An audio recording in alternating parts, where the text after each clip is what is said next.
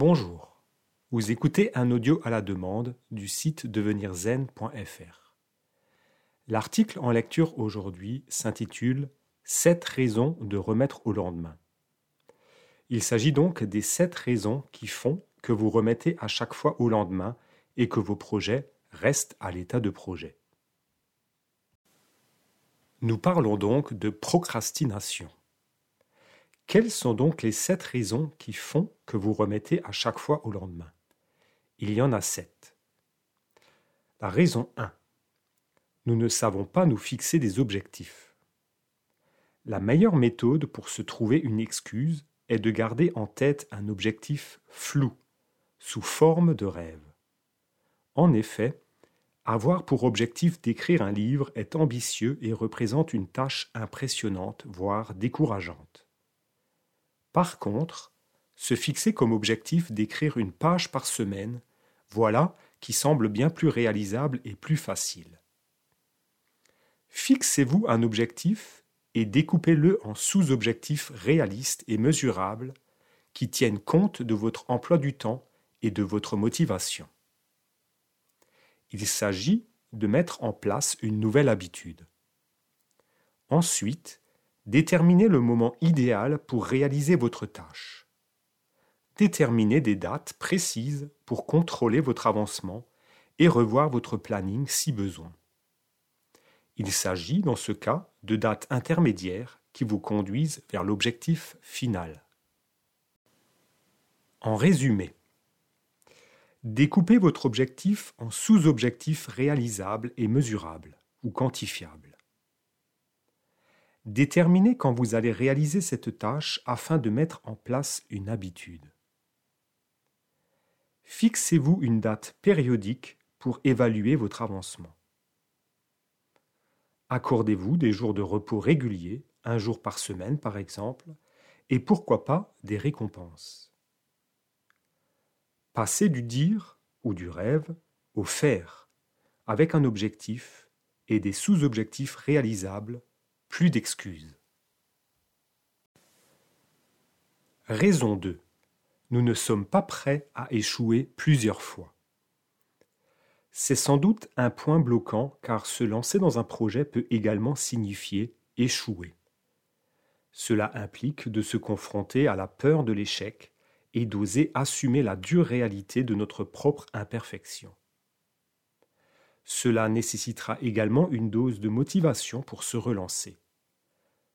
Pour éviter de tels désagréments, rien de plus simple que de ne rien tenter.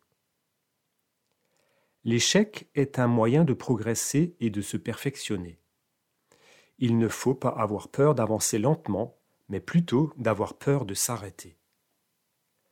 Réussir du premier coup est idéal, mais reflète rarement la réalité.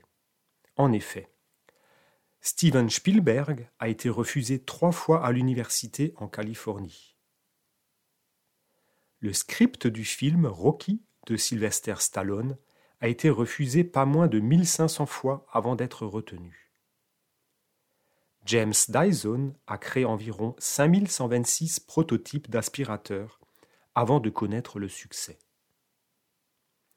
La recette du colonel Sanders a été refusée 1009 fois avant de lancer KFC. Et on estime que Thomas Edison a dû faire pas moins de 10 000 essais avant de mettre au point son ampoule électrique. Raison 3. Nous avons peur de ce que pensent les autres, de nous. En voilà une bonne raison, souvent inconsciente, de ne pas se bouger. Ne pas avoir pu se montrer tel que l'on est, s'autoriser à changer, ou oser prendre des risques sont d'ailleurs les grands regrets de beaucoup sur le lit de mort. En effet, nous préférons conserver ou obtenir l'approbation des autres, éviter le risque de décevoir, plutôt que d'être enfin en accord avec soi-même et s'épanouir. Faire les choses uniquement pour obtenir l'approbation des autres n'est pas la meilleure façon d'être aimé. Vous avez sans doute un talent ou une passion. Quel dommage de ne pas vous autoriser à l'offrir aux autres. Qu'est-ce qui vous en empêche? Peut-être se montrer sous un nouveau jour, se dévoiler plus intimement, ou devoir faire face au regard des autres en cas d'échec.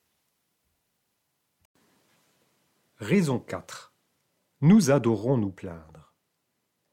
Pour certains, ne pas arriver à changer sa situation ou concrétiser enfin un rêve, cela permet de pouvoir continuer à se plaindre pour attirer l'attention vers soi.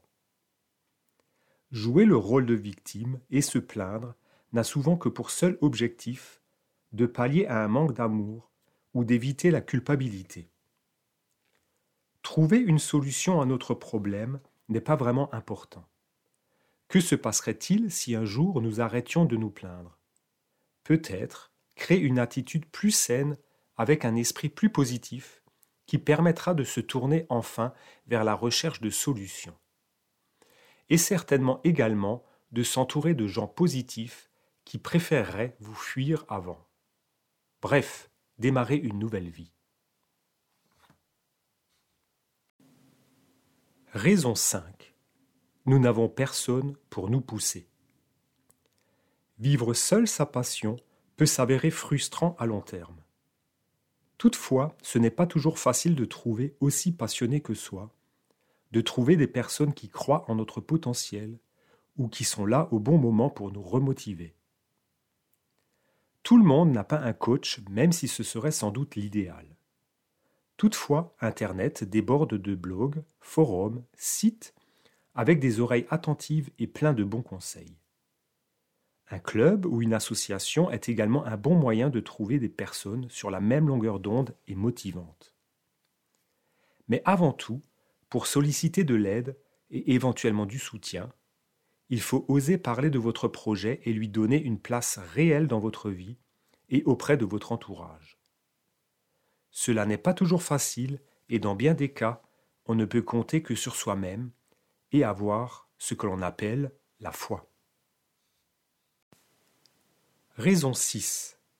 Nous sommes des consommateurs de virtuels. À certains moments de la journée, nous sommes soit consommateurs, soit créateurs. Il est clair qu'il est souvent bien plus confortable de consommer du contenu, Internet, Facebook, la télévision, que d'en créer.